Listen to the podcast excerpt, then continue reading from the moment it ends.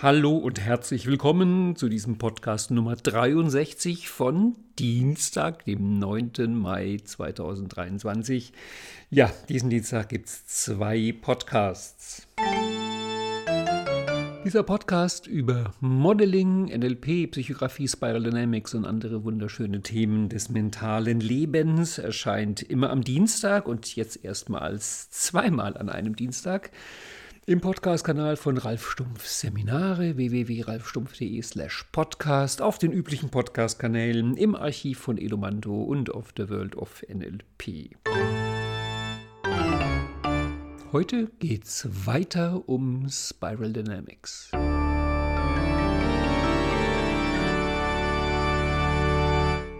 Jetzt staunst du.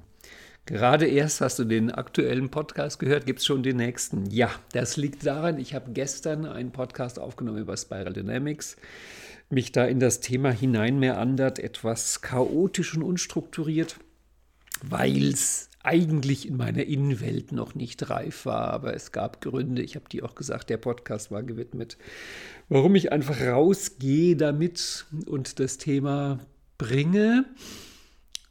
Und nach einen Viertelstunden habe ich aufgehört und es war eigentlich gerade mal die Einleitung und ich habe gesagt, ja, nächste Woche geht es weiter und jetzt kam schon das erste Feedback und ich merke, dass es nicht sinnvoll ist und irgendwie auch nicht fair zu sagen, ich warte jetzt eine Woche, bis das mit den Ebenen weitergeht. Und darum dachte ich mir, ich setze mich halt einfach nochmal hin heute und mache dazu einen zweiten Teil wo ich im Detail in die Ebenen reingehe. Ich weiß nicht, wie lang das heute ist. Vielleicht schaffe ich es in einer halben Stunde. Okay, du glaubst mir das auch nicht. Ich glaube mir das auch nicht. Ich hoffe, ich muss hinterher nicht sagen, es braucht einen dritten Teil.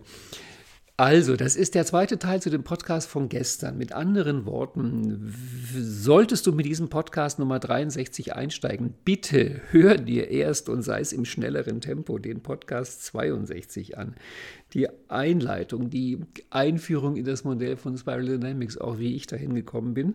Ich habe am Ende kurz angefangen, die Ebenen einzeln zu erklären. Das war dann aber sehr gehetzt und das will ich jetzt im Detail nachholen. Das heißt, heute geht es Ebene für Ebene durch das Modell von Spiral Dynamics, wie sich es menschheitsgeschichtlich entwickelt hat, wie Kinder in diesem Modell aufwachsen oder nach diesem Modell aufwachsen, wie Erwachsene mit dem Modell umgehen und wie du deine Themen, Probleme, Ziele, wie auch immer gesellschaftliche Themen darin deuten kannst. Ich hoffe, dass es etwas strukturierter sein wird als letztes Mal. Ich kann es nicht garantieren, weil wahrscheinlich brauche ich noch irgendwie ein Leben, bis das ganze Thema so sortiert ist, dass ich sage, jetzt ist es klar strukturiert und ich kann es rausgeben. Ich habe ja gestern schon gesagt im, im 62er Podcast, ein Problem bei Spiral Dynamics ist, dass das Modell, wenn man es oberflächlich kennenlernt, so unglaublich trivial erscheint. Das ist eigentlich genau die Leute, für die es interessant wäre, abschreckt, ob seine Einfachheit. Also mir ging es ja am Anfang auch so.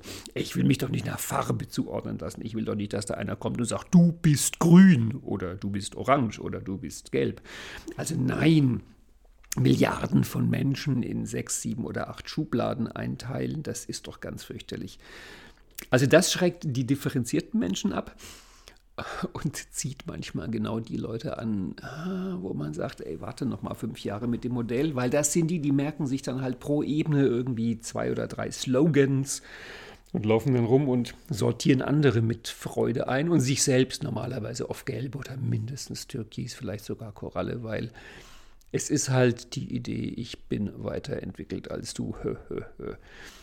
Wenn du mal jemanden triffst, der mit dieser Karte versucht, deinen Trumpf zu stechen, indem er sagt, ich bin weiterentwickelt als du, kannst du einfach nur wissend nicken und sagen, ah ja, orange, weil da geht es darum, dass man weiterentwickelt ist. Also jetzt die Ebenen im Detail.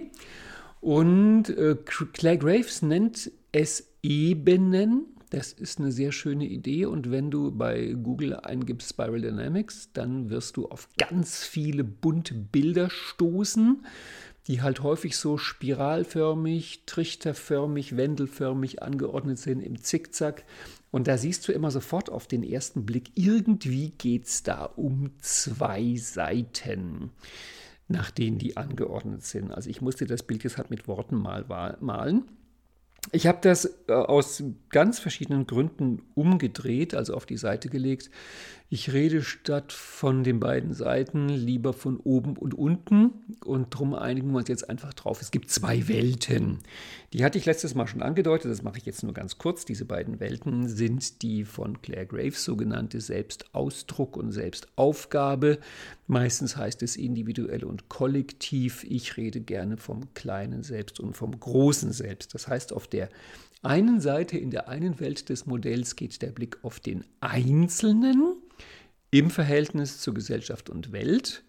Und auf der anderen Seite geht der Blick in die Gruppe, in das Kollektiv, in die Gesellschaft und von dort zum Einzelnen und zur Welt. Und die Idee von Spiral Dynamics ist, dass es zwischen diesen beiden Polen immer so ein Hin und Her gibt, eine Pendelbewegung. Die Idee ist im Grunde auch die Idee des Buddhismus. Am besten wäre es, den Weg der Mitte zu beschreiben, vollständige Balance. Aber hallo, wir sind Menschen, von daher, das klappt nicht. Es geht mal in die eine, mal in die andere Seite und kaum geht es in die eine Seite, versucht man zu korrigieren, in die andere Seite zu gehen. Und diese Wellenbewegungen, diese Pendelschwünge, die können manchmal Minuten bis Stunden dauern, sie können aber auch mal durchaus einige tausend Jahre umfassen. Also es gibt da null Zeitvorgabe. Es gibt auch die Möglichkeit zurückzugehen. Das hat auch schon Claire Graves gesagt. Also die Ebenen müssen nicht eins nach dem anderen sich nach oben entwickeln. Es gibt allerdings wohl keine Möglichkeit, eine Ebene nach oben zu überspringen. Das heißt, wenn du sozusagen bis zur dritten Ebene gekommen bist und da auf unlösbare Probleme stößt, dann zur fünften Ebene zu springen. Ah, Beck und Cohen sagen, es geht sowas, aber ehrlich gesagt, ich glaube es nicht und bei Claire Graves gab es das auch nicht. Einigen wir uns darauf, sollte es funktionieren, dann trägt es nicht. Ich kann nachher, wenn ich über das Thema Geld rede, mit dir das Beispiel durchgehen, wie das ist, wenn jemand, der sehr viel Rot hat, plötzlich zum großen Vermögen kommt. Ich habe das mal erlebt. Ach komm, ich erzähle die Geschichte gleich. Ich habe mal eine Frau kennengelernt, die war bei einem Wochenendseminar Gast und wir hatten hinterher ein bisschen gemeinsam Heimweg und kamen so ins Gespräch und dann meinte sie irgendwann, als ihr Vater starb, hinterließ er ihr zwei oder drei Millionen. Und ich so, boah, meine Güte, zwei oder drei Millionen, was hast du denn gemacht? Und sie meinte, ja, nach, nach einem Jahr war das Geld weg. Und dann fiel mir natürlich die Kinnlade runter, weil das ist schon beeindruckend, das zu schaffen, in einem Jahr zwei bis drei Millionen. Und die Frau wirkte eigentlich ganz vernünftig, also zwei, drei Millionen im Jahr durchzubringen, ist schon irgendwie, hm. Und dann meinte ich, wie hast du das gemacht? Dann meinte sie, naja, sie hatte immer schon den Traum, eine Werbeagentur, so eine Grafikagentur. Und dann hatte sie halt das Geld und dann hat sie sich halt erstmal Räume besorgt, große repräsentative Büroräume, hat ähm, Arbeitsplätze eingerichtet, jeder, jeder bekam einen neuen Mac, sie hat ganz viele Mitarbeiter eingestellt und die bezahlt und irgendwann hat sie gemerkt, man bräuchte wohl auch Aufträge. Ja, und so hat sie das Geld in Rekordzeit durchgebracht. Und das ist, wenn Rot viel Geld bekommt. Das Geld kommt von Orange. In dem Fall fehlt aber das Blau und Rot lebt halt super in der Gegenwart. Und komm, was kostet die Welt? Ich lasse es krachen. Wir haben Spaß, wir machen die verrückten Sachen und, und, und äh, setzen das einfach um. Tja, und dann war das Geld weg.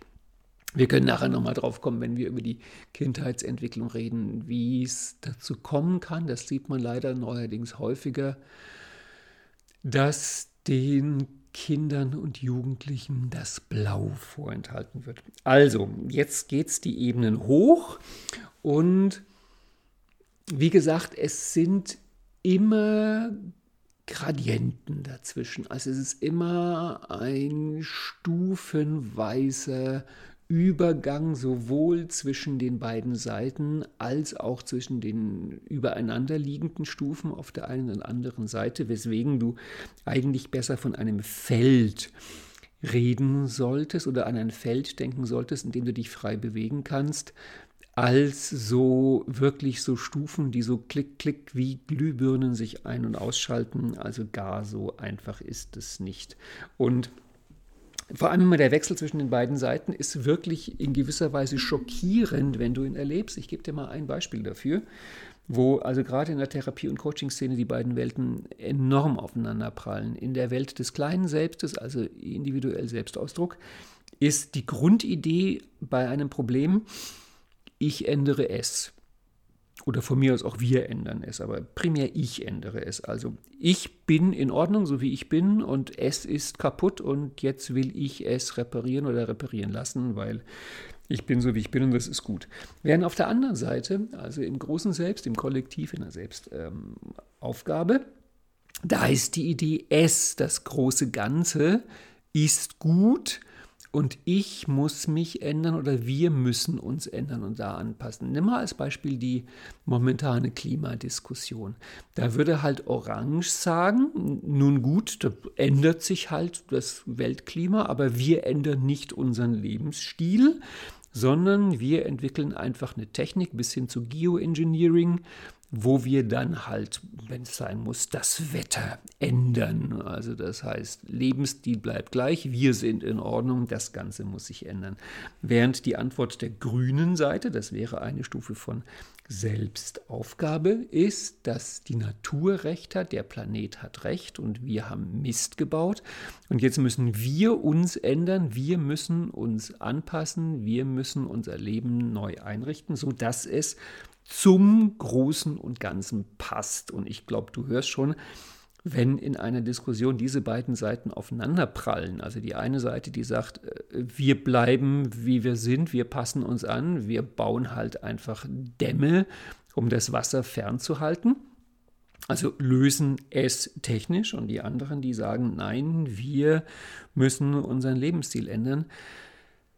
Das ist das, was für mich auch in Spiral Dynamics am Ende so wirklich erschütternd war in einem positiven Sinne zu merken, wie ich habe es ja gestern schon gesagt im 62er Podcast, solange ich mich im Modell von Psychografie bewege und zwischen den drei psychografischen Typen unterscheide, ist immer noch unausgesprochen mit drin, dass diese drei psychografischen Typen in derselben Welt leben, im selben Kontext, zum Beispiel beim Thema Klimawandel. Und jeder auf seine Art irgendwie damit umgeht. Aber die drei psychografischen Typen teilen immer noch ein umgebendes Wertesystem. Und dann irgendwann zu merken, dass Leute, die, nehmen wir an, du bist grün, die auf orange oder gelb oder gar rot oder sowas sind, dass die in einer wirklich sowas von komplett anderen Welt leben als du, ist wirklich erschütternd. Und ich liebe es ja, Glaubenssatzgymnastik zu machen. Also ich, ich liebe dieses Gefühl, wenn ich merke, oh, da wurde ein Glaubenssatz angepiekst, auf dem klebte bisher das Etikett, ich bin kein Glaubenssatz, ich bin die Wahrheit. Und plötzlich wird der als Glaubenssatz enttarnt. Da denke ich mir, na da schau her, weil das weiß ich ja von Paul Watzlawick. Wir erkennen die Welt, wie sie ist, nur immer ganz kurz an den Stellen, wo unser Modell der Welt scheitert. Darum liebe ich es, wenn mein Modell der Welt scheitert, weil das gibt mir zumindest ganz kurz die Möglichkeit, auf die Welt so zu schauen, wie sie vielleicht wirklich sein könnte. Oder zumindest mich ein bisschen weniger zu irren und ein bisschen mehr der Erkenntnis nahe zu kommen. Also, jetzt einzeln durch die Ebenen. Und dann mache ich mal Folgendes. Ich gehe mal mit dir die ganzen Ebenen wirklich einzeln durch und bringe das auf diese sehr simplifizierte Art, wie man es normalerweise auch im Internet findet, indem wir erstmal die geschichtlichen Epochen durchgehen und ich dir so ein paar Etiketten gebe, dass du so die erste zarte Illusion hast, oh ja, ich verstehe das jetzt, ich kann die Welt einsortieren.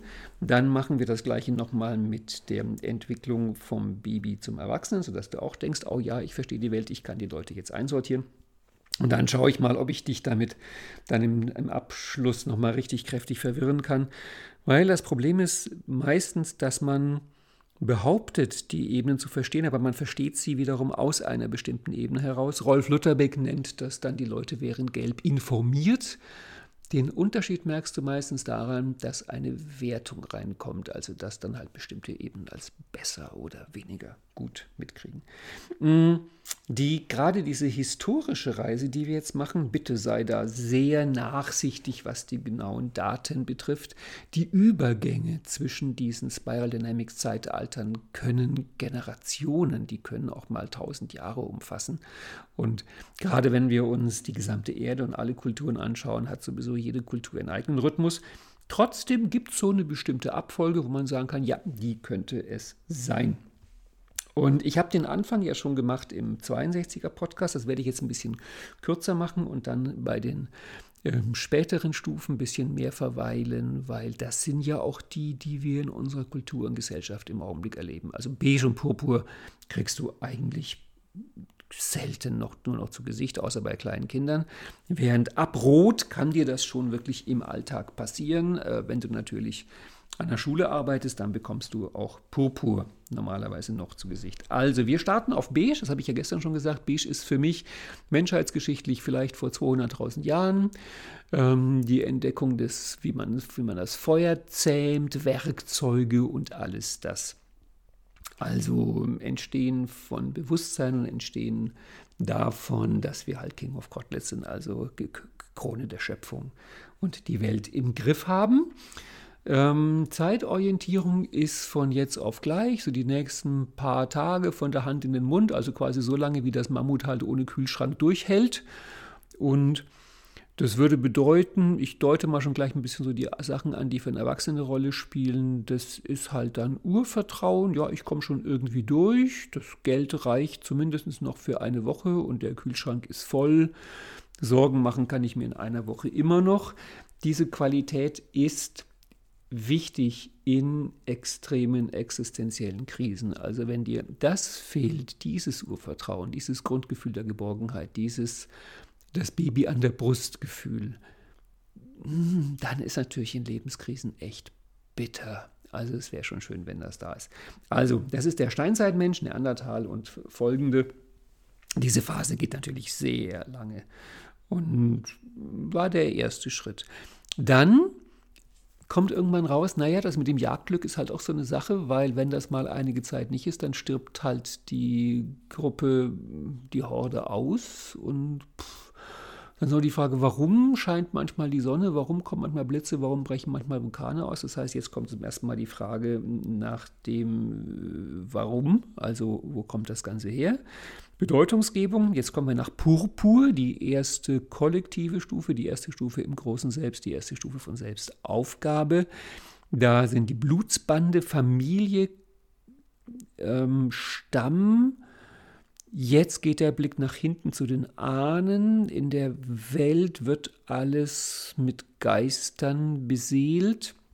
Also in jedem Bauch, in jedem Strauch, Bauch, in jedem Baum, in jedem Strauch, in jeder Wolke wohnt ein Geist. Die ganze Welt lebt. Das wird sie übrigens noch bis blau tun. Die ganze Welt lebt. Und bei der Entwicklung von kleinen Kindern ist das halt das sogenannte magische Zeitalter, wo auch alles Bedeutung hat und zur Kommunikation einlädt. Genau. Ähm, ich habe ja gestern schon gesagt, dass jede Stufe die Besonderheit hat, dass sie Probleme produziert, die sie selbst nicht lösen kann. Und äh, manchmal kommen dann Lösungen, die sind aus der Perspektive der Stufe ziemlich ruppig, aber aus dem Bild des Ganzen eigentlich ganz sinnvoll. Ein Problem der purpurnen Stufe war Inzucht. Wenn das kleine Menschengruppen sind, die alle miteinander verwandt sind, geht das auf Dauer nicht gut. Und wenn jetzt halt das eher kriegerische Zeitalter, das räuberische Zeitalter kommt, wo man sich einfach vom anderen nimmt. Du weißt, da wurden halt auch Frauen genommen. Und von daher ist es natürlich für den einzelnen Stamm und auch für die einzelne Person sehr unangenehm, aber für den Fortbestand des Ganzen sehr sinnvoll, dass im roten Zeitalter es zu einer stärkeren Durchmischung kommt. Jetzt kommen Raubzüge, jetzt kommen Jetzt kommt Feudalismus, jetzt kommen irgendwelche Warlords, Clan-Chefs, sowas in der Art. Du kannst da durchaus auch an mafiöse Strukturen denken. Viel Krieg, die Link, also nicht die Linken, das nehmen wir bitte raus.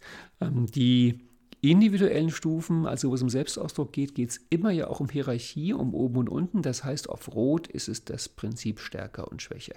Der Stärkste ist oben, und drunter sortieren sich die anderen halt in absteigender Reihenfolge. Ich habe ja gestern schon gesagt, du hast bei den individuellen Stufen im kleinen Selbst hast du immer eine ganz klare Hierarchie, 1, 2, 3, 4, 5, während bei den Stufen der anderen Welt, also kollektiv, ist es eher die Gleichheit. Wenn du zum Beispiel so einen purpurnen Stamm anguckst, so indigene Völker, da ist es oft so, dass wenn du von außen reinkommst, erkennst du kaum einen Unterschied zwischen dem Häuptling und irgendeinem einfachen Stammesmitglied und zum Teil auch nicht mal mit dem Schamanen, einem einfachen Stammesmitglied. Das ist ein bisschen so, wie wenn du vielleicht in ein Kloster gehst und da versuchst anhand der Kutten den Abt von den anderen zu unterscheiden. Da gibt es dann durchaus Klöster, wo der einzige Unterschied ist, dass der Abt zwei Knoten in dem Bändchen hat, was er am Bauch hat. Also Zingulum heißt das Ding. Aber so viel mehr ist da nicht. Oder zum Teil, wenn du dir beim Militär die Uniformen anguckst, die die dann also wirklich im Kampf tragen, dann ist der einzige Unterschied die Schulterklappen. Aber ansonsten sieht das gleich aus. Das heißt, in der Welt der kollektiven Stufen im großen Selbst versucht man die Unterschiede einzuebnen, während sie halt, also guck, guck dir, guck dir so einen Gangster-Rapper an, das ist eine Art Rot darzustellen, also mit Pling Pling und Gold und alles glitzert und die fetten Diamanten. Und das ist so, das ist ein schönes inneres Bild von Rot, was du dir da vorstellen kannst. Genau, das sind die besten Kämpfer ich habe mich mal mit einem unterhalten, mit einem Polizisten, der konnte da einiges berichten. Der meinte, das sind die, vor denen er am meisten Angst hat, weil denen ist die Zukunft einfach komplett egal. Also die sind komplett in der Gegenwart und kämpfen jetzt. Und was hinterher ist, ob dann da ein Auge fehlt oder ein Zahn oder eine Hand oder ob die tot sind oder ob das Gefängnis ist, egal. Jetzt, jetzt geht es drum. Das ist schon beeindruckend. Aber natürlich, du merkst, das hat einen Preis. Der Preis ist, dass du halt einfach in dieser Welt eigentlich nichts aufbauen kannst, weil es ist ja alles immer im Augenblick und kommt ein stärkerer, ist das weg. Die, die Gruppe braucht in sich natürlich viel Energie für diese ständigen Kämpfe. Die, es gibt auch auf jeder Stufe die sogenannten machtlegitimierenden oder herrschaftslegitimierenden Geschichten. Naja, bei Rot ist das erstmal die Idee, ich bin der Stärkere. Später kommt dann die Idee, ich bin Gott. Das haben dann die Pharaonen versucht, solche Geschichten, sich da auf Platz 1 zu setzen. Aber das ist alles sehr energieaufwendig. Und darum kamen die Menschen irgendwann auf die großartige Idee, also wir kommen jetzt Richtung entwickeltes Judentum und Christentum dass man Gott auf Platz 1 setzt und darunter die Menschen sortiert. Das heißt, blau ist jetzt die vierte Stufe, wieder von der kollektiven Seite im großen Selbst. Hier geht es um Recht und Gesetz. Hier geht es wieder darum, dass es etwas gibt, was über dem Menschen steht und wir in etwas drin sind. Das ist ja immer das Kennzeichen dieser kollektiven Stufen im großen Selbst. Ähm, ich finde es ja nach wie vor eine hervorragende Idee von Christentum und dem christlichen Abendland zu sagen, es gibt noch eine Instanz über dem König. Wir hatten jetzt ja gerade aktuell vor ein paar Tagen die Krönung von Charles III. in England. Und auch wenn man es nicht gesehen hat, es hinterm Baldachin war, aber die Idee, dass er da nur im Hemd Gott gegenübertritt und gesegnet und gesalbt wird, hat schon was, weil es zeigt halt an, ja, er ist der König, er ist vielleicht von den Menschen der Höchste, aber es steht noch was über ihm. Du kennst ja vielleicht die Stelle aus der Passionsgeschichte aus der Bibel, wo Jesus zu Pilatus sagt, du hättest keine Macht über mich, wenn sie dir nicht von oben verliehen worden wäre. Und das ist die Idee von, das ist die Idee von Blau. Kein Mensch steht über dem Gesetz. Das Gesetz steht über den Menschen. Und hier geht es sowohl um Naturgesetze, wo es halt sehr schwer ist, drüber zu stehen, also zum Beispiel, dass Menschen sterblich sind. Es geht um Naturgesetze, es geht um auch sowas wie Mathematik. Also ich, ich liebe Mathematikgeschichte und ich liebe die Stelle. Es gibt in der Historie der Mathematik ähm, sehr berühmt die ungenaueste Annäherung von Pi. Die kommt aus Ägypten. Da hat irgendein Pharao festgelegt, Pi ist gleich 4. Ja, das klappt natürlich nicht und deswegen ist aus der Zeit überliefert. Offiziell hat man dem Pharao recht gegeben, ja, ja, Pi ist gleich 4. Intern haben die Gelehrten mit der richtigen Kreiszahl gearbeitet. Naja, weil halt wir aus Blau wissen, sorry, lieber Pharao, aber auch du stehst nicht über den Gesetzen der Mathematik. Hm. Es gab da vor vielen Jahren diese Spiral Dynamic mäßig sehr berührende Stelle, fand ich, wo Angela Merkel, die damals Bundeskanzlerin war, in irgendeiner ähm, Diskussion im Fernsehen so ein Flüchtlingsmädchen getroffen hat. Und die hat ganz dolle geweint und gesagt, sie wäre so gut integriert und jetzt hätte sie einen Abschiebungsbescheid und sie müsse mit ihrer Familie das Land verlassen und ob nicht die liebe Frau Bundeskanzlerin was machen kann. Und die Antwort von Frau Merkel war, das sind halt unsere Gesetze. Und die Menschen waren schockiert, weil das geht ja nicht. Ehrlich gesagt, das war eine Stelle, die fand ich beeindruckend, weil da hat Frau Merkel eigentlich genau das gesagt, worum es geht in einem Rechtsstaat, nämlich dass noch nicht mal sie über dem Gesetz steht. Das ist halt so diese rote Idee von Feudalismus, dass der König oder in dem Fall halt der Bundeskanzler mit einem Gnadenakt dann doch über dem Gesetz steht.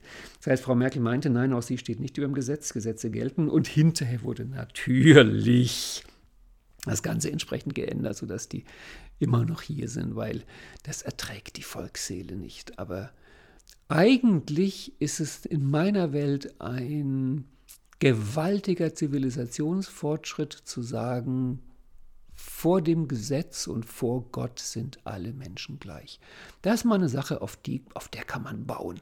Wenn wir nachher dann zur Entwicklung der Kinder kommen und du brauchst dazu ein Bild, dann denk dir so ein englisches Internat mit Schuluniformen wo also gerade Uniform ist so ein wunderschönes Bild auch für die blaue Welt. Die Leute werden auch äußerlich einander angeglichen.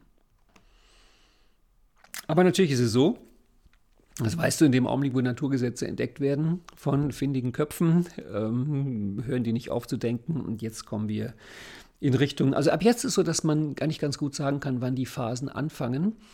Ähm, Blau, würde ich sagen, ist vielleicht 2.000 bis 3.000 Jahre alt, auch kulturell sehr unterschiedlich.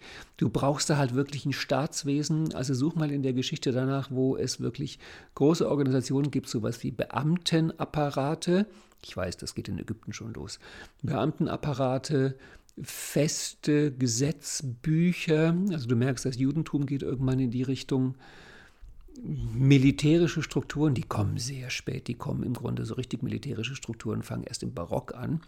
Klosterstrukturen, also diese großen Organisationen, das ist so der Hinweis für Blau und Blau kannst du davon ausgehen, ging vor vielleicht 2.000 bis 3.000 Jahren los und du kannst davon ausgehen, dass eigentlich bis in die 50er Jahre des letzten Jahrhunderts war Europa und vor allem Deutschland tiefblau. Also es ist eine lange, lange, lange Phase. Und deswegen vielleicht hier nochmal als Hinweis, ähm, Claire Graves, Beck und Cohen haben nie behauptet, dass es so eine Stufe, so klick, klick, ein und aus, also äh, sozusagen rot, Ende, blau, Anfang, klick, blau, Ende, orange, Anfang, klick, sondern jede dieser Stufen kannst du beliebig fein unterteilen und es lohnt sich eigentlich jede Stufe mindestens dreifach zu unterteilen, nämlich in die Eingangsphase, die Hauptphase und die Ausgangsphase. Das machen auch ähm, Claire Graves, Don Beck und Kurt Cohen, weil die haben drei ganz verschiedene Charaktere. In der Eingangsphase, das hatte ich auch letztes Mal schon ausführlicher erwähnt, ich deute es hier noch mal kurz an. In der Eingangsphase ist es so, dass vor allem die Abgrenzung zur vorhergehenden Stufe eine wichtige Rolle spielt. Also das ist so eine Anti-Haltung zu dem, was davor ist. Da ist die darunterliegende Stufe das Lieblingsfeindbild, obwohl ich auch gesagt habe, man lebt von deren Ressourcen und macht sie versehentlich auch kaputt. Dann kommt die Hauptphase der Stufe. Da ist die Energie pur und spielt keine große Rolle, was davor und danach ist. Und dann kommt die Ausgangsphase und die Ausgangsphase ist davon bestimmt, dass sie mit einer Versöhnung der vorhergehenden Stufe einhergeht. Das heißt, praktisches Beispiel, Blau kommt nur dann nach Orange, wenn es sich vorher mit Rot versöhnt. Und Grün kommt nur danach Gelb, wenn es sich vorher mit Orange versöhnt und so weiter und so fort. Also du hast auf jeden Fall diese Phasen Ablehnung, pur, und Integration, aber du kannst es noch viel, viel feiner unterteilen. Und von daher ist es kein Problem, dass eine Kultur 1000 oder 2000 Jahre sich in Blau bewegt, weil da ist viel Entwicklungsmöglichkeit. Was auch wichtig ist, ist sich klarzumachen, dass du innerhalb jeder Stufe eine vollständige menschliche Entwicklung durchlaufen kannst, ohne die Stufe zu verlassen. Also das Beispiel, was in Spiral Dynamics immer wieder kommt, ist dann halt der Abt im Kloster, der sein Leben lang die blaue Stufe nie verlässt, Also da gibt es keine Idee, nach Orange oder nach Grün zu gehen, der aber auf Blau durchaus die Erleuchtung erlangen kann. Und wenn du dann überlegst, dass du vielleicht vor deinem inneren Auge so einen durchmeditierten, durchtranszendierten, mit dem mystischen eins gewordenen Abt eines Benediktinerklosters dir vorstellst und daneben so einen Klimakleber, stellst, dann ist natürlich so, dass der Klimakleber ziemlich sicher auf der grünen Stufe ist und der Abt ist nur auf der blauen Stufe, also zwei Stufen drunter. Aber trotzdem würden die meisten vermutlich sagen, dass dieser Abt menschlich weiterentwickelt ist, weil er hat halt innerhalb von Blau eine sehr viel tiefere Entwicklung durchlaufen. Eben bei Ken Wilber wird das dann unterschieden zwischen Stufen und Linien, dass man sozusagen nochmal auf jeder von diesen Spiral Dynamics Ebenen bestimmte Stufen der seelischen Entwicklung durchlaufen kann. Aber da wird das jetzt hier wirklich echt krass kompliziert. Das lassen wir weg. Mm, übrigens ist das so, wenn man Grün mit Blau vergleicht, dann gucken die meisten wissend und mit mildem Blick und sagen, ja, ja, so ein Abt ganz, ganz traumhaft oder wunderschön durchmeditiert. Spannende Frage ist, wie ist es denn, wenn du so einen unentwickelten Grünen vergleichst mit einem entwickelten Orangen, also zum Beispiel so einem Investmentbanker, der ein Schweinegeld macht. Oder machen wir es eine Stufe kleiner. Irgendjemand, der als Versicherungsvertreter seine halbe Million im Jahr macht und einen supergeilen, schnellen Sportwagen fährt, der richtig Benzin verbraucht und teure Klamotten und irgendwie schicke Modelfreundinnen und sowas in der Art. Ich weiß nicht, ob du da auch sagen würdest, boah, ey, ist der entwickelt. Er ist es aber. Er ist halt nur einfach auf Orange entwickelt und es könnte sein, dass du jetzt gerade innerlich grollst. Das würde nur bedeuten, dass du auf Grün bist, vermutlich in der Eingangsphase von Grün und Orange halt einfach noch dein Feindbild ist. Ist ja nicht schlimm. Ich meine, dafür entwickeln wir uns ja. Und, weißt auch vom letzten Mal, solange du kein Problem damit hast und an der Welt verzweifelst, kann das alles so bleiben, denn der Entwicklungsimpuls kommt immer aus irgendwelchen Problemen, die man nicht lösen kann. Also, wir haben Blau Denk an Kirche und alles drum und dran. Und jetzt kommt, über Jahrhunderte kommen immer wieder neue Anläufe aus dem Blau Richtung Orange zu gehen. Und da gibt es so ein paar Sachen, die wichtig sind. Also das eine ist der, die, die ähm, Reformation, Luther, Calvin, Zwingli und wie sie alle heißen, die sich dann gegen Rom, gegen den Papst wenden und auch viel mehr das Individuum betonen, also den Einzelnen, der Einzelne vor Gott. Das ist eine Entwicklung, die sehr wichtig ist. Die andere ist die Entwicklung von Wissenschaft. Also das beginnt in der Renaissance natürlich ganz stark die Neugierde ähm, oh, da muss ich ein bisschen mehr drüber reden. Dass ich, ich bin ja geschichtlich inzwischen auch so interessiert mit dem Blick auf Spiral Dynamics. Und ganz viel von dem, was ich dir jetzt erzähle, habe ich aus der Kulturgeschichte der Neuzeit von Egon Friedel. Der schreibt natürlich nicht über Spiral Dynamics. Der mm, ist ja gestorben, bevor das Modell entwickelt worden ist. Aber aus heutiger Perspektive mit dem Modell findest du da ganz viel drin. Ähm, die individuelle Seite, also kleines Selbst, hat immer die Idee der Trennung, die Idee der Unterscheidung. Also damit fängt es dann immer schon mal an. Das ist ja auch so ganz am Anfang des jüdisch-christlichen Weltbildes. Gott trennt den Himmel von der Erde, das Trockene vom, also das Meer vom Land, das, es ist immer das Licht von der Finsternis, es ist immer diese Idee der Trennung, aber ganz am Anfang ist, und das ist auch eine Besonderheit der christlichen, also der jüdisch-christlichen Schöpfungsgeschichte, ist so, dass Gott erstmal getrennt ist. Das heißt, wir haben den Schöpfer und die Schöpfung. Das heißt, Gott existiert und schafft den Rest aus dem Nichts. Das heißt, die Idee der Trennung ist im Christentum, in unserer Kultur von Anfang an drin.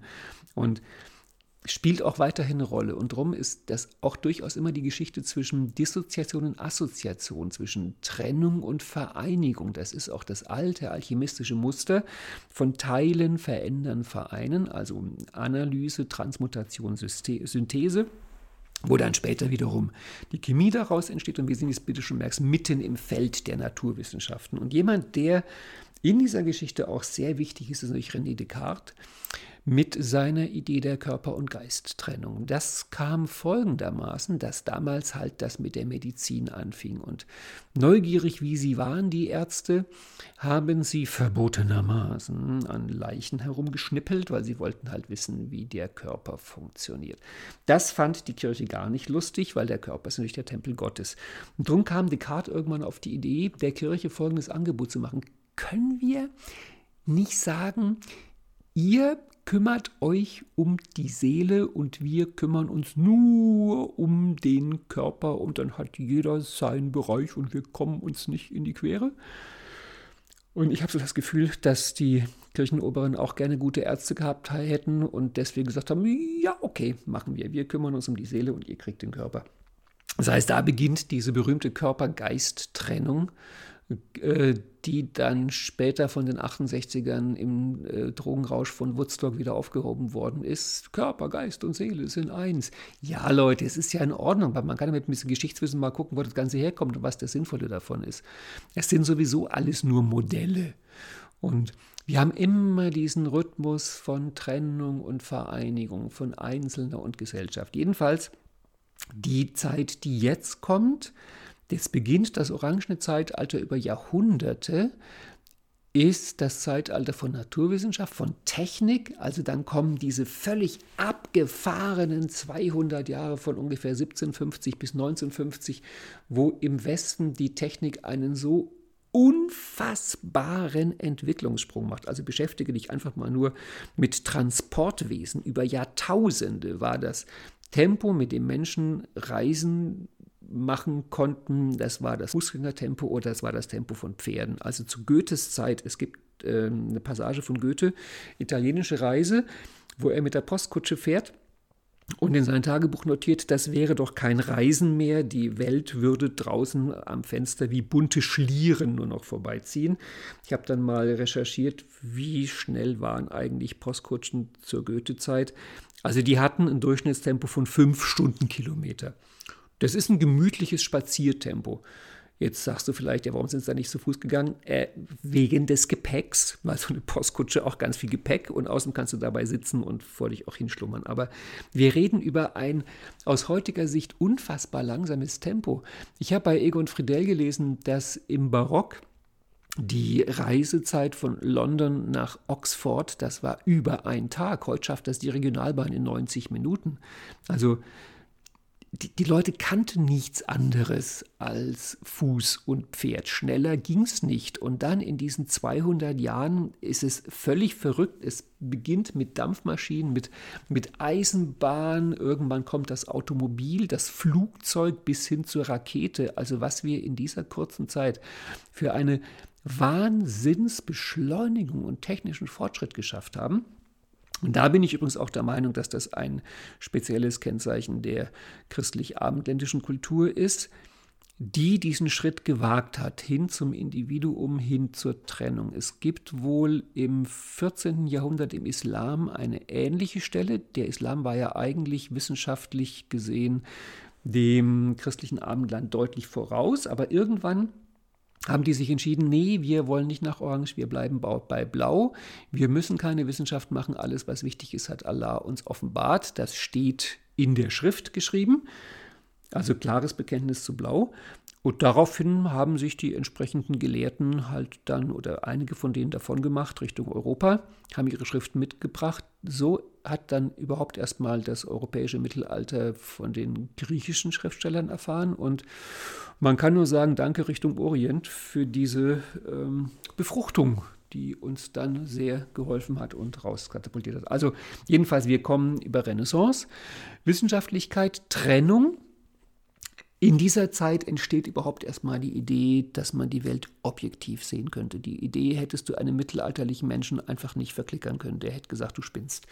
Ähm, also eine, eine Idee aus der Renaissance ist, dass wir mit unseren Sinnen die Welt so wahrnehmen können, wie sie ist. Das findest du auch in der Kunst. Da wird also Perspektive gab es immer schon. Es ist ja nicht so, dass die Leute doof waren und nicht wussten, was eine Perspektive ist, aber es gab in der Kunst keine Notwendigkeit, die Perspektive darzustellen, weil die wollten ganz andere Sachen darstellen. Die wollten zum Beispiel soziale Bezüge darstellen. Aber in der Renaissance fängt das dann an, du kennst bestimmt diese Bilder, dass sie halt dann beginnen, perspektivisch zu zeichnen, räumlich zu zeichnen, dass das interessant wird, der objektive Blick in die Welt. Und ein mittelalterlicher Mensch hätte das nicht verstanden, weil der mittelalterliche Mensch hatte zwei Glaubenssätze. Der eine davon war, dass du mit deinen Sinnen natürlich nicht die Welt wahrnimmst, wie sie ist, weil Gott deine Sinne zum Teil auch trübt. Also du kennst aus der Bibel vielleicht die Stellen, wo Gott dann Pharaos Blick eintrübt und auch im Neuen Testament steht das noch, dass die Emmaus-Jünger, da kommt dann Jesus, der auferstandene Jesus zu ihnen,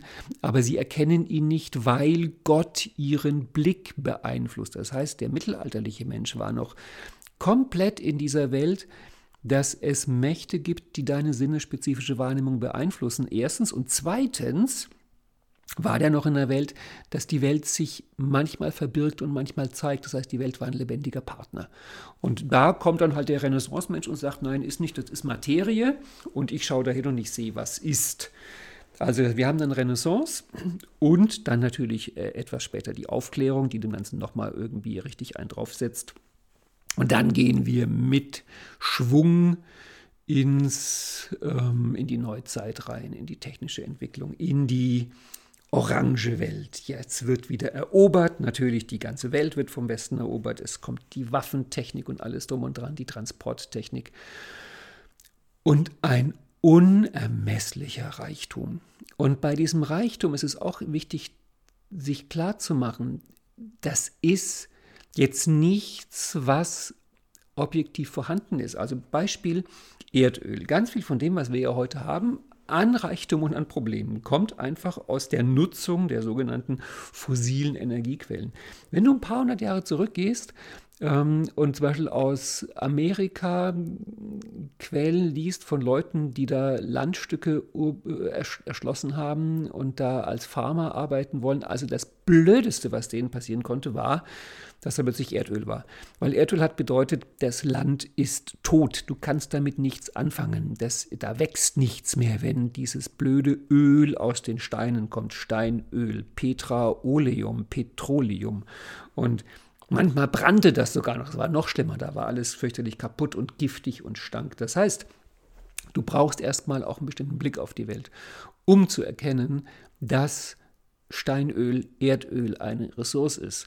Ganz viele von den Metallen, die wir heute brauchen für unsere Technik, Kobalt, Nickel, Wolfram, das sind alles Worte, die ursprünglich im Bergbau eigentlich Dreck bedeuten.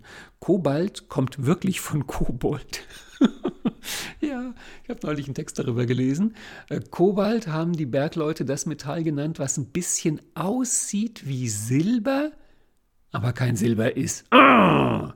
Und da haben sie gesagt, die Kobolde haben das Silber versteckt und haben es durch Kobold, Kobalt ausgetauscht.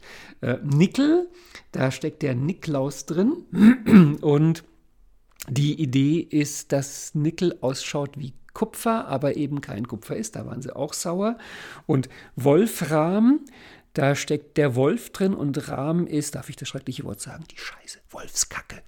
Das heißt, ähm, da war die Suche nach, glaube ich, auch Silber oder sowas. Also auch irgendein Metall, was sie gesucht haben. Und haben sie aber gemerkt, oh Mist, das ist ja nur Wolfskacke. Und haben es auch weggeworfen. Das heißt, Kobalt, Nickel und Wolfram, drei Metalle, die für uns heute unfassbar wichtig sind, waren für die damals Ausschuss. Und das heißt, das, was wir heute als Reichtum sehen, als wichtige Rohstoffe, als Ressourcen, die sind nur deswegen Ressourcen, weil wir sie so betrachten. Und das ist die orangene Welt. Aber natürlich lebt die orangene Welt noch in ihrer begrenzten Welt und wenn ich Müll und Dreck habe, dann schmeiße ich den einfach ins Meer, weil der Ozean ist unfassbar groß. Und irgendwann kommt dann halt das Bewusstsein, ich habe es ja gestern schon kurz angedeutet, über eine Welt. Und dann entsteht Grün, da komme ich aber gleich ein bisschen später drauf. Das heißt, wir sind mitten in der orangenen Welt drin und der Wechsel von Blau nach Orange, der ist bitter weil immer ein Beispiel. Auf Blau gibt es das Gesetz. Das ist ja eine, also in der Art, wie wir es heute kennen, eine Idee des Römischen Reiches, das römische Gesetzbuch. Darauf hat sich dann später Napoleon bezogen. oh, Entschuldigung, und hat damit eigentlich dann die um, europäische Rechtsgeschichte angefangen neu zu schreiben mit diesem Gesetzbuch. Und die blaue Idee ist, es gibt das Amt des Richters und das ist eine Person, die Recht spricht. Objektiv. Gesetzt. Also Gesetz ist ja das Gesetzte und es kommt eigentlich von Gott gesetzt. Und Orange entdeckt dann irgendwann, ja, aber guck mal, der eine Richter ist eher so und der andere ist so und lass mal gucken, dass wir zu dem Richter kommen, weil da haben wir bessere Karten. Außerdem habe ich einen guten Anwalt und der kann das Ganze auslegen. Oder anderes Beispiel, ähm, Blau, da gibt es Ärzte. Es gibt den Berufsstand der Ärzte, also Stand ist auch eine ganz bestimmte Idee von Beruf. Und das heißt, wenn, wenn du auf Blau krank bist, dann suchst du einen Arzt, weil Arzt ist Arzt, eben die Gleichheit der Einzelnen und der kann das und dann macht er das. Auf Orange suchst du den besten Arzt, weil er weiß, es gibt unterschiedliche Mediziner. Orange liebt Rankings. Orange liebt Listen, also die zehn besten Mediziner Deutschlands, sowas in der Richtung. Die reichsten Leute, die schönsten, die berühmtesten. Da wird immer sortiert, sortiert, sortiert, immer eine Reihenfolge reingebracht. Und irgendwann zu erkennen, auf dem Wechsel von Blau nach Orange, Recht haben und Recht bekommen sind zweierlei. Und irgendwann zu erkennen, also was da aufgeschrieben ist, pff, das ist das eine, was du kriegst, ist das andere. Das geht ja im Grunde, geht das im Mittelalter los. Da hatten wir also den objektiven Text der Bibel, der kam von Gott, der war gesetzt, an dem konnte man kein Jota verändern. Aber die Kunst der Auslegung, die Kunst, wie deute ich das, die Kunst, wie bedeutet das? Und wenn du liest Luther in Worms, da ging es ja genau darum. Ich meine, beide Seiten beriefen sich auf die Bibel und haben sie halt einfach nur unterschiedlich gedeutet. Also ich habe mal den Satz gelesen, die Bibel ist wie ein gut sortierter Kleiderschrank, du findest für jede Gelegenheit das Passende. Und das, glaube ich, ist ein ganz schöner Satz dafür. Das heißt, jetzt kommen wir nach Orange. Und Orange zahlt für, diese, für diesen unglaublichen Fortschritt im Wissen, in der Wissenschaft, in der Technik, auch in der Kunst, in jeder Hinsicht zahlt Orange auch einen unglaublich hohen Preis. Und die beiden Hauptsachen, die bei Orange irgendwann halt fast in die Katastrophe führen, ist zum einen die Schäden an der Umwelt. Also das wurde halt dann vor allem in den 60er, 70er, 80er Jahren unübersehbar. Stummer Frühling und ähnliche Sachen, Club of Rome, Grenzen des Wachstums, die ganzen Umweltverschmutzungs, Waldsterben und ähnliche Sachen, die dann halt einfach offensichtlich waren. Und der zweite Preis ist die Inweltverschmutzung, also Burnout, Unglück, kaputte Beziehungen, sowas in der Richtung. Wenn du dich über Mann-Frau-Beziehungen, Dating und ähnliches kümmerst, also bei Blau hast du kein Problem. Da ist ein Mann ein Mann und eine Frau ist eine Frau und es gibt eine Familie und die haben Kinder und Punkt aus, fertig. Und Beziehungen zu optimieren, den Körper zu optimieren, Sex zu optimieren, das sind alles so orangene Ideen. Man muss dazu sagen, dafür sehen die Leute auf Orange auch normalerweise besser aus. Weil natürlich, die wollen, die wollen am besten aussehen. Also da gibt es Schönheitschirurgie und sowas in der Richtung. Das hat Blau jetzt nicht unbedingt nötig. Also, jedenfalls produziert da Orange Probleme, mit denen es nicht klarkommt. Und drum kommt jetzt zum Glück, tata, mit Pauken und Trompeten, kommt Grün um die Ecke. Wann geht Grün los? Ich habe es gestern schon gesagt, ähm, ich würde drei Daten ansetzen, vier Daten, wo du sagen kannst, da wird Grün immer sichtbarer. Also das erste Mal, wo es ist sowieso so, dass die Kunst geht fast immer voran. Das ist ein sehr spannendes Phänomen. Ich habe es von Jordan Peterson äh, hat darauf hingewiesen, dass wenn du zurückguckst in der Menschheitsgeschichte, ist so die Künstler waren eigentlich immer die Leute, die Entwicklungen vorweggenommen haben. Und ich bin übrigens auch der Meinung, das ist der Grund, warum sich Herrschende zu allen Zeiten Künstler gehalten haben, weil die Künstler sind die Antennen in die Zukunft für die Herrschenden. Drum an jedem Hof gibt es Künstler. Und ja, heute ist das demokratisch, aber es lohnt sich auch da, die Augen offen zu halten. Also ich beobachte vor allem sehr neugierig immer das Mainstream-Kino, weil was da kommt, ist dann gesellschaftlich anerkannt, aber das wäre ein extra Thema. Also, Grün beginnt definitiv in der Romantik. In der Kunst, da wird es plötzlich die Empfindsamkeit kommt da rein, also die, eine bestimmte Art von Gefühl. Dann spielt natürlich eine ganz große Rolle Sigmund Freud. Also jetzt der stößt die Türe auf zum Unbewussten, entdeckt die Psyche. Mit dem startet die gesamte Therapieszene. Also ich finde vor allem Sigmund Freud, man kann ihn eigentlich nicht genug würdigen für das, was er der Welt gebracht hat. Gerade in der NLP-Szene wird Freud oft so ein bisschen belächelt. Irgendwie, ja, Freud, Psychoanalyse. Äh, Leute, wir haben dem Mann so viel zu verdanken. Also die größte und wichtigste Entdeckung von Sigmund Freud, der ja Arzt war, war die Idee, Reden kann heilen. Er hat die Redekur entwickelt. Also die Idee, dass ich eben nicht körperlich, sondern mental an ein Problem rangehe, ist gigantisch weltbewegend. Er hat im Grunde wirklich die Psyche. Ja, ich weiß, es gab Vorläufe, aber äh, sagen wir mal, wir, gönnen sie mal zu, wir gönnen sie mal diesen Triumph und Natürlich weißt du dann, da, damit ist eine Türe aufgestoßen worden. Adler, jung, reich, die ganze Therapieszene, die hochploppt und wogt und wallt, vor allem in den USA. Und dann sich natürlich kumuliert in New Age, äh, die Hippies, Woodstock, diese Bewegung, aus der dann halt dann auch NLP und solche Sachen rauskommen. Das ist ein ganz wichtiger Punkt. Und wenn du noch weiter bis in die Gegenwart gehst, kommt dann irgendwann, da passt auch die Farbe, die Umweltbewegung, die Grüne Partei. Und ich würde sagen, richtig Mainstream ist es definitiv, seit die Grünen Regierungspartei in Deutschland sind und auch in anderen Ländern, wobei Deutschland da schon ziemlich weit vorne ist. So, das habe ich auch letztes Mal gesagt gestern. Nach meiner persönlichen Meinung ist so, dass die Elite, die herrschende Schicht in Deutschland inzwischen im grünen Bewusstsein angekommen ist. Der wahrscheinlich die größte Gruppe gesellschaftlich müsste auf Orange sein, früh Orange, sowas in der Art. Blau empfinde ich als ein bisschen verwaist.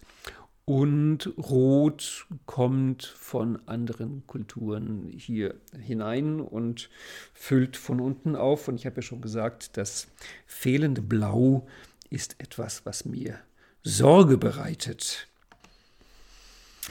Jetzt sind wir also in Grün und wenn du das hörst, und dich für sowas interessierst, kannst du davon ausgehen, dass du definitiv mindestens auf jeden Fall grün bist, weil Orange und Blau interessieren sich nicht für so einen Psychoquatsch. Also wer NLP oder andere Sachen macht, hat mindestens grünes Bewusstsein. Wobei, nachdem auch die grüne Stufe lange dauern kann, kannst du das mindestens auch in ein wahrscheinlich machen. Also man hält sich oft schneller für gelb, als man es wirklich ist. Ich gebe dir nachher ein paar Kriterien, woran du erkennen kannst, ob du gelb bist. Eins habe ich gestern schon genannt, das ist das mit dem Angstfrei. Und wenn du sehr in Grün bist, wird dein Leben wahrscheinlich sehr von Ängsten gezeichnet sein. Also Angst um die Umwelt, Angst um die Zivilisation, Angst um die Menschheit, Angst um das Klima, Angst ähm, wie Leute miteinander umgehen, Angst um mehr oder weniger alles. Das ist halt ein ganz starkes Kriterium von Grün. Ich glaube, einer der Hauptjobs, die wir auf Grün zu machen haben, ist es zu lernen, mit der Angst umzugehen und diese auch sogar als Ressource zu gewinnen. Ich gebe dir da jetzt schon mal einen Hinweis. Wir Leute, die sich mit Spiral Dynamics ein bisschen oberflächlich beschäftigen, gehen immer davon aus, Gelb ist gut. Ach, ich will Gelb, ich will Gelb, Gelb ist die Lösung, Gelb ist das Paradies. Hast du mal überlegt, ob es vielleicht auch böses Gelb gibt? Also warum soll einfach nur, weil Leute gelb werden, es plötzlich nur noch lauter Erleuchtete und Heilige geben? Böses Gelb wäre zum Beispiel die Möglichkeit, mit Angst Geld zu verdienen. Und vielleicht fällt dir da das eine oder andere ein, wo du sagst, oh, Stimmt, mit Angst kann man richtig gut Geld verdienen. Ich habe jetzt vor kurzem in den Ringen der Macht äh, diese Herr der Ringe Vorgeschichte von dem, der dann später als Sauron enttarnt wird. Der hat den schönen Satz gesagt, finde heraus, welche Angst dein größter Feind hat und zeig ihm einen Weg, wie er die Angst kontrollieren kann, sodass du ihn darüber kontrollieren kannst. Da dachte ich mir, erstaunlich.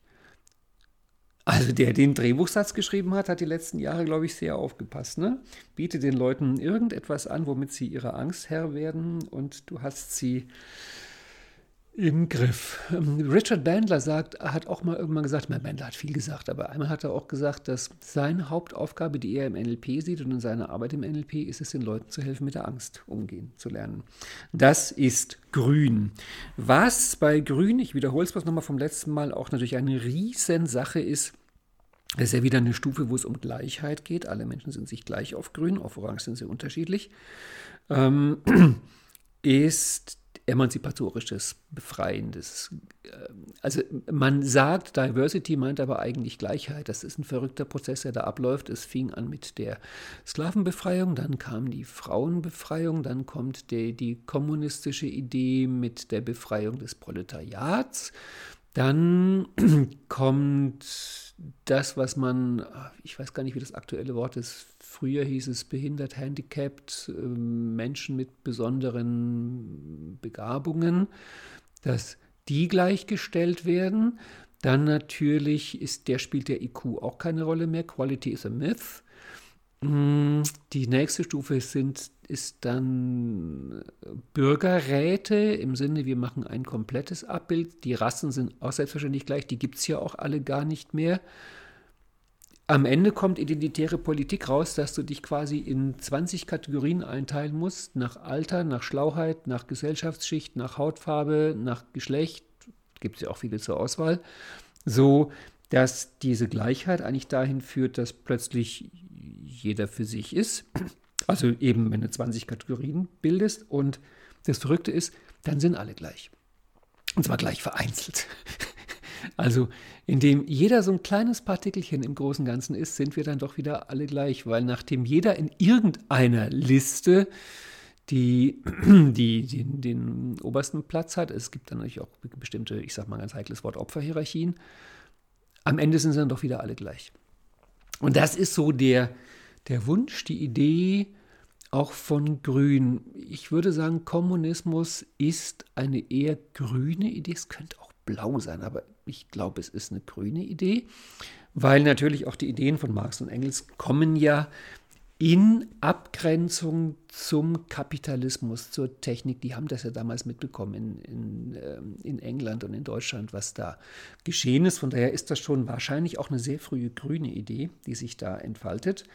Und das ist Grün. Ähm, die Probleme von Grün, auf die komme ich vielleicht nachher, um Gottes Willen. Ich gehe schon wieder Richtung einer Stunde und habe noch nicht wirklich mich um die individuelle Entwicklung gekümmert.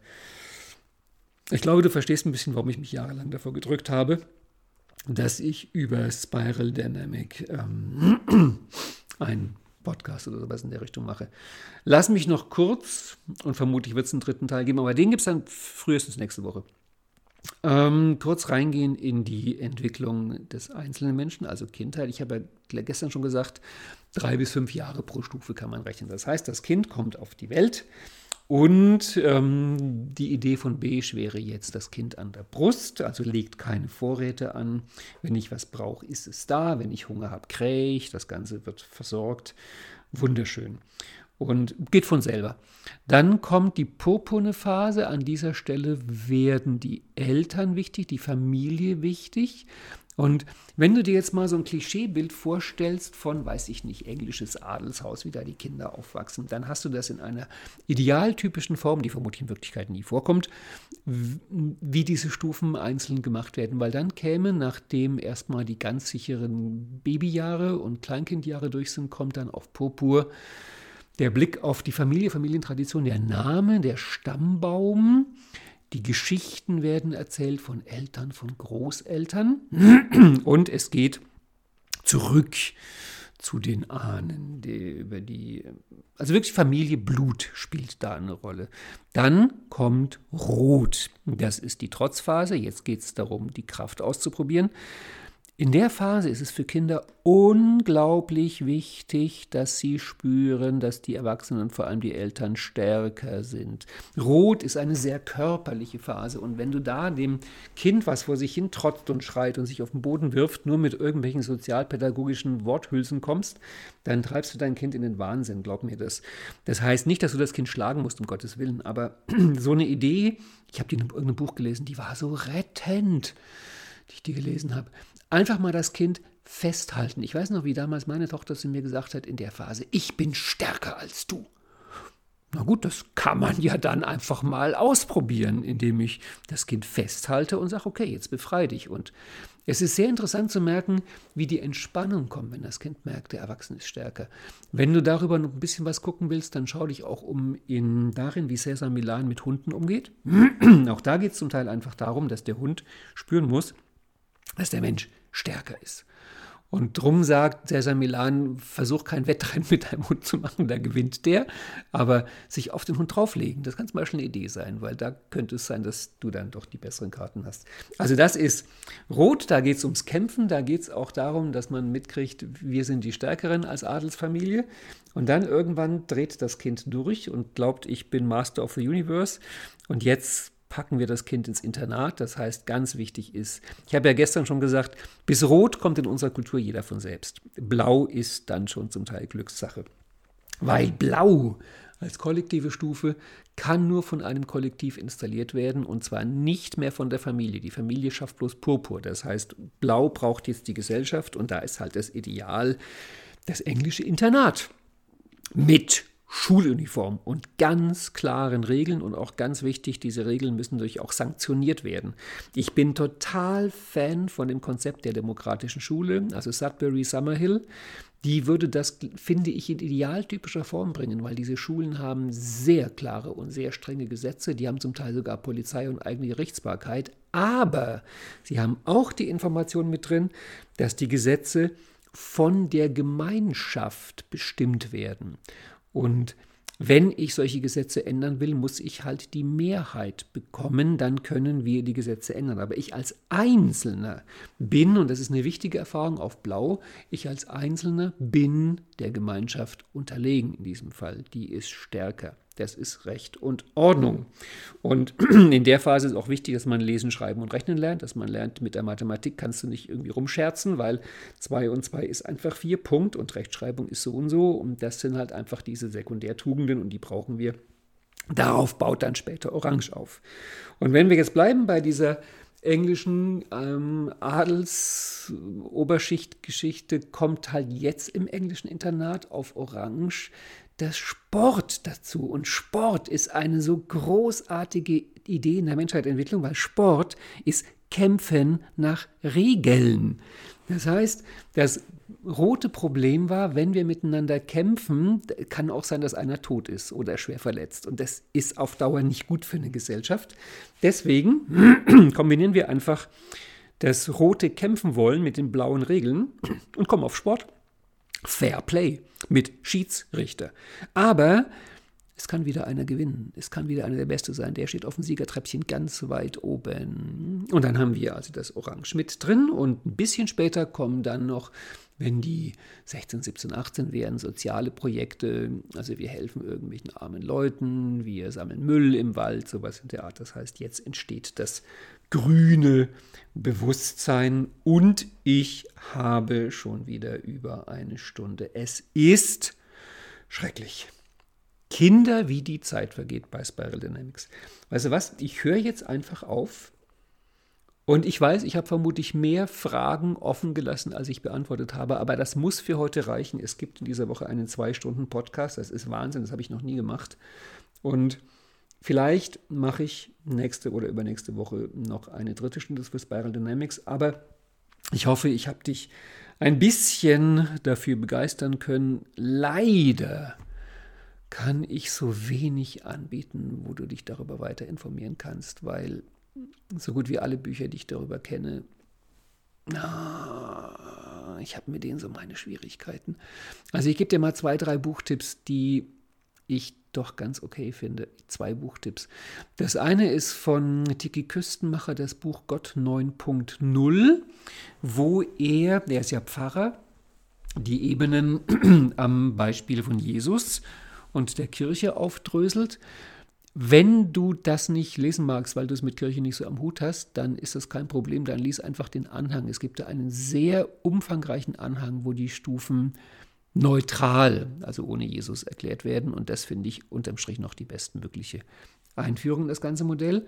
Und dann, wenn du noch tiefer einsteigen willst, dann gibt es ein schönes Büchlein, Claire Graves Leben und Werk, wo halt seine Biografie und wie er das Ganze entwickelt hat, drin ist. Wenn mir noch andere Quellen einfallen, die ich wirklich empfehlen kann, dann würde ich das nächste Mal nachreichen. So, das war's für heute mit Spiral Dynamics Nummer 2. Ich hoffe, es hat dir Spaß gemacht und wir hören uns nächste Woche wieder. Bis dahin, tschüss.